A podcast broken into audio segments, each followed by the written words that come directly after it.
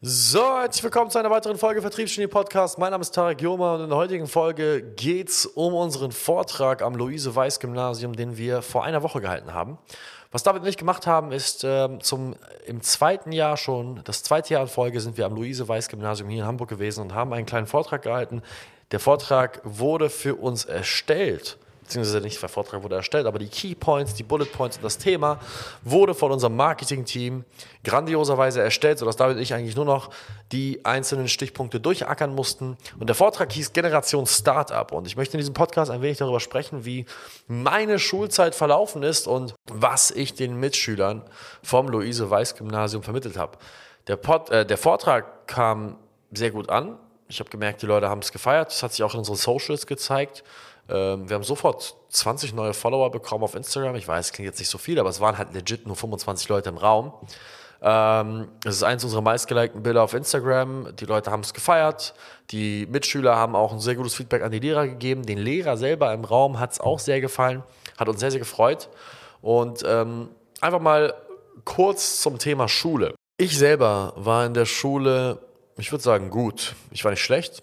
Und ich muss auch ganz ehrlich sagen, wer nicht in der Lage ist, das Gymnasium zu, zu schaffen, also da solltest du dich wahrscheinlich den simpleren Aufgaben des Lebens widmen, keine Ahnung. Vielleicht ein DHL-Packbote zu werden oder fucking bei Lidl die Regale einzuräumen oder Amazon im Lager zu arbeiten. Also wenn du nicht die geistige Kapazität hast, ähm, das Gymnasium mit Leichtigkeit zu schaffen, dann Puh, Mann, Mann, Mann, das tut mir dann echt leid. Da kannst du nicht viel tun mehr im Leben, glaube ich. Also, naja, das ist auf jeden Fall meine Einstellung. Also das Gymnasium ist echt scheiße einfach. Ähm, ich bin teilweise gar nicht zum Unterricht aufgekreuzt. Ich habe meine, meinen Stundenplan bekommen am Anfang des Jahres. Dann habe ich gesehen, aha, Religion, Religion, Kunst, Kunst. Ersten vier Stunden also habe ich zur fünften. Das war meine Einstellung in der Schule. Ich habe trotzdem mein Abi gemacht mit 2,6. Meine Lehrer haben mich teilweise gehasst, weil ich so ein arroganter Wichser war. Ich kann mich noch ganz genau daran erinnern, wo ich im Englischunterricht saß und ich war in Englisch so gut, dass teilweise die Lehrerin manche Vokabeln nicht wusste und die, und die Schüler mich dann immer mich dann nach Vokabeln gefragt haben an dem Punkt, wo das Wissen meiner Lehrerin aufgehört hat. Ich kann mich noch ganz genau daran erinnern, als wir unsere mündlichen Noten besprochen haben und sie mir eine 2 Minus reingedrückt hat und ich sage, hä? Wie zwei Minus? Ich kann legit besser Englisch als Sie. Was, wollen Sie mich verarschen? Und dann sagt die Dame einfach zu mir, meine Lehrerin, ja, Tarek, aber du machst ja nie deine Hausaufgaben. Und ich sage, ja und? Sagt sie, ja, Hausaufgaben sind Teil deiner mündlichen Note. Und dann war ich so arrogant. Also ich kann auch verstehen, warum sie mir eine Scheißnote gegeben hat, weil ich war echt ein Arschloch. Ich war so arrogant. Meine Antwort auf ihre Aussage, dass ich ja meine Hausaufgaben nicht mache und deswegen meine Note kacke ist, war original. Wenn Mike Tyson den Schwergewichtsweltmeistertitel hat, ohne zu trainieren, wird ihm dann der Schwergewichtsmeistertitel aberkannt? die Dame hat mich angeguckt. Es tut mir leid. Wenn Sie das heute hören, dann tut es mir echt leid, Frau BJ. Das war, ja, sie ist tatsächlich Frau BJ, für die Leute, die sich jetzt gerade fragen. Das war schon ziemlich doll, ja. Und ich kann auch nachvollziehen, weshalb sie mir dann zehn Punkte gegeben haben. Äh, ich fand es ziemlich lustig, meine Klassenkameraden auch. Sie fand es nicht so lustig, das heißt, sie hat auch dann auf, ihre, auf die zehn Punkte bestanden. Aber so viel zu meiner Schulzeit. Also meine Schulzeit war sehr stark dadurch geprägt, dass ich einfach mir angeguckt habe, okay, die Personen, die hier sind, führen die das Leben, was ich führen möchte. Ich habe mir deren Autos angeguckt, ich habe mir deren Häuser angeguckt, ich habe mir angeguckt, wo die wohnen, ich habe mir angeguckt, wie die sich verhalten, ich habe mir angeguckt, wie die Gesellschaft sie respektiert und in allen Fällen war es nope, nope, fuck, no, nope, nope, nope, nope, nope, nope. Also habe ich gesagt, das ist der Rat, den ich nicht annehmen werde. Das sind nicht Menschen, von denen ich lernen möchte. Ich lerne sehr gerne Mathematik von meinem Mathelehrer, aber ich werde mir nichts erzählen über fucking Lebensgestaltung und äh, berufliche Perspektiven von meinem Lehrer, der äh, keine Ahnung, in einem Reihenhaus wohnt äh, und mit einem Golf zur Schule fährt. Das nichts, liegt nicht daran, dass es einfach falsch ist, dass, dass ich das für falsch empfinde, mit einem Golf zur Schule zu fahren oder mit einem Fahrrad. Es liegt aber daran, dass ich das nicht wollte. Ja, es ist, es ist eigentlich ziemlich simpel. Ich wollte das Leben nicht für mich. Deswegen, dementsprechend habe ich auch nicht den Rat befolgt von jemandem, der das Leben, der, das, der, der ein Leben führt, was ich nicht führen möchte. Fertig. Hat nichts damit zu tun, dass ich arrogant bin oder so. Es liegt einfach daran, ich habe einfach die logischste Entscheidung getroffen. Ich habe mich entschieden, okay, ich will dieses, dieses Leben haben. Diese Person hat dieses Leben nicht, also nehme ich ich ihren Rat nicht an, sondern frage die Person, die das Leben hat, was ich haben will. Punkt. Das war meine Schulzeit. Und ich bin froh darüber, dass ich immer meinen eigenen Kopf hatte. Und ich bin froh darüber, dass mir Gott ähm, eine Kritik, ein kritikfähiges Denken geschenkt hat und auch diese gewisse Sturköpfigkeit, aber gepaart mit einer Lernbereitschaft. Also ich war niemals, ich war niemals arrogant bis zum Punkt, wo ich nicht lernen wollte, sondern ganz im Gegenteil. Ich wusste einfach nur, von wem ich lernen will. Und was ich den Kindern auch vermittelt habe, beziehungsweise das sind ja auch schon fast Abiturienten, das ist komplett verrückt. Was ich den Abiturienten in diesem Klassenraum vermittelt habe, war, dass dieser Klassenraum bestand aus knapp 25 Leuten und 24 davon hatten Migrationshintergrund. Und David und ich haben ja selber Migrationshintergrund. Also was haben wir denen gesagt? Wir haben zu denen gesagt, liebe Leute, lasst euch nicht einreden von der Gesellschaft und von den Medien und auch nicht von euren Lehrern, dass euer Migrationshintergrund irgendwie eine, ein Hindernis ist.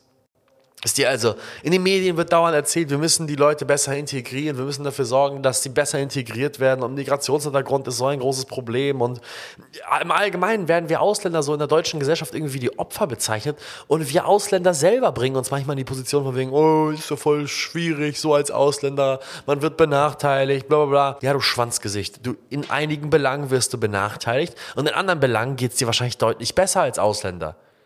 Also, jetzt mal ohne Spaß. Es gibt Situationen, wo ich sehr glücklich war, darüber ein Ausländer zu sein. Wie zum Beispiel der Fakt, dass ich dreisprachig aufgewachsen bin, trilingual, mit drei verschiedenen Kulturen. Und als ich dann in Australien mein erstes Business gestartet habe, war besonders die arabische Sprache unglaublich wichtig.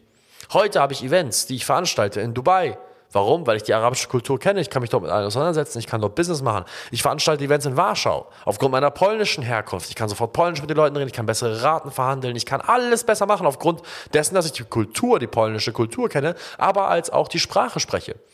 Das heißt, natürlich kann man sagen, auf der einen Seite habe ich Nachteile davon, dass ich Ausländer bin, weil ich ein bisschen anders aussehe und es mag auch den einen oder anderen Nazi geben, aber meine Güte, man kann doch nicht die fucking Ausländer darauf konditionieren, dass alles Schlechte in ihrem Leben passiert und alle Benachteiligungen, die sie erfahren, daher kommen, dass sie fucking schwarze Haare und einen Bart haben. Das ist schwachsinnig. Das ist absoluter Bullshit.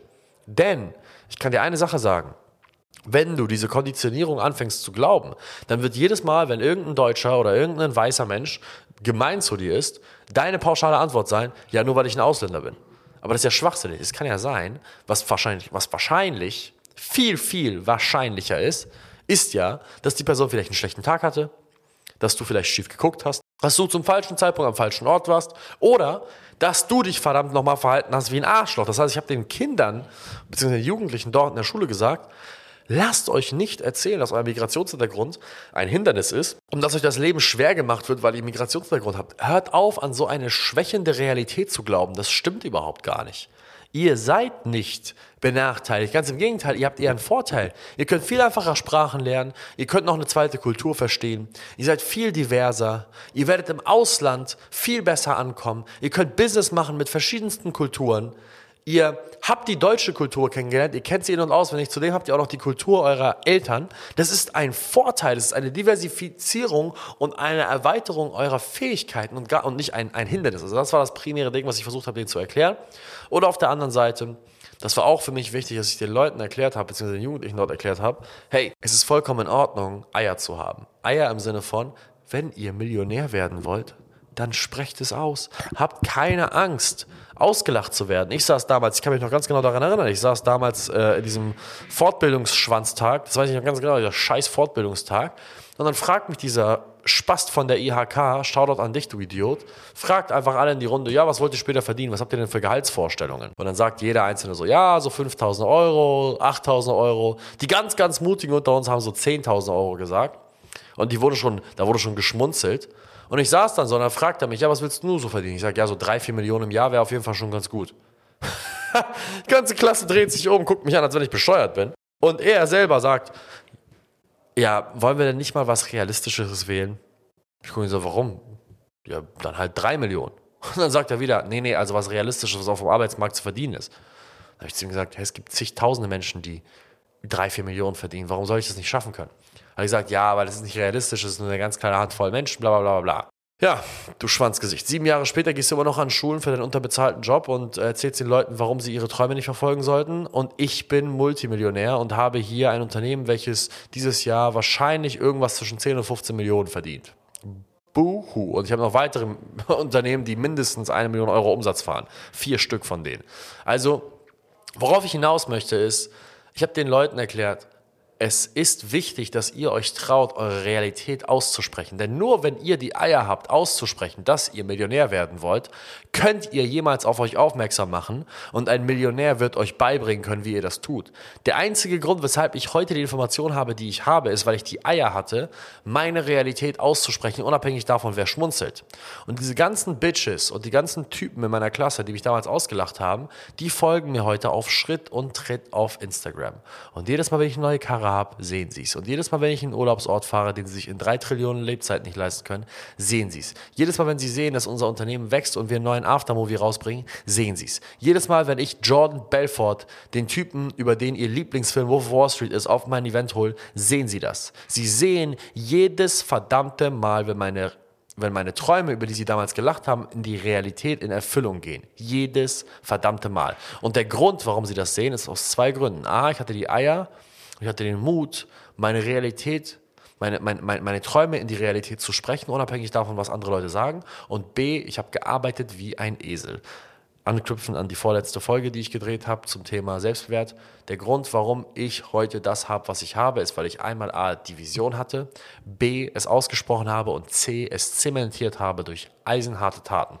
Und das habe ich auch den, den Jugendlichen im Klassenzimmer gesagt. Ich habe gesagt, wer will selbstständig sein? So, Wer möchte wie viel verdienen? Die eine Person, die sich da am meisten getraut hat, war irgendwie knapp 10.000 Euro. Und darüber hinaus ging es nicht. Und habe ich zu den Leuten gesagt, was meine Antwort damals war und was ich heute verdiene. Und der Look in deren Gesichtern, als ich ihnen erzählt habe, dass ich heute weitaus mehr verdiene als diese drei, vier Millionen, die ich damals mir gewünscht habe, war, war priceless.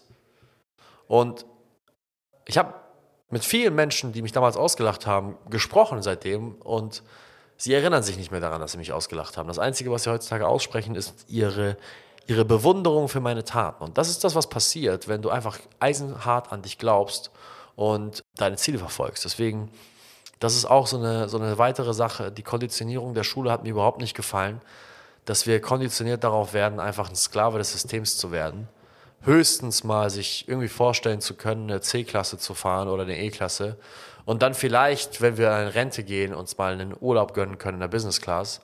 Hat für mich nie Sinn gemacht. Für mich hat es einfach nicht Sinn gemacht. Ich habe dann Leute gesehen, die im Ferrari saßen, die im First Class hin und her fliegen, die vielleicht einen Privatjet haben und dachte mir so, weißt du, wie kann das sein, dass diese Menschen 400.000 Euro für ein Auto haben? 400.000 Euro für eine Karre.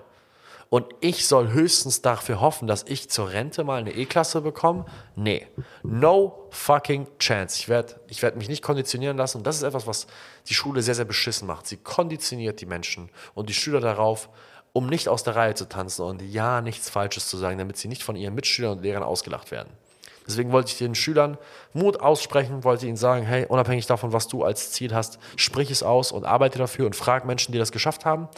Und ja, ich würde mich freuen, wenn wir es nächstes Jahr nochmal noch mal in einem größeren Rahmen machen, weil wenn ich sehe, dass es so gut ankommt und die Leute so unsere Inhalte gerne konsumieren und sich davon inspirieren lassen, dann würde ich es ganz gerne auf einer größeren Scale machen.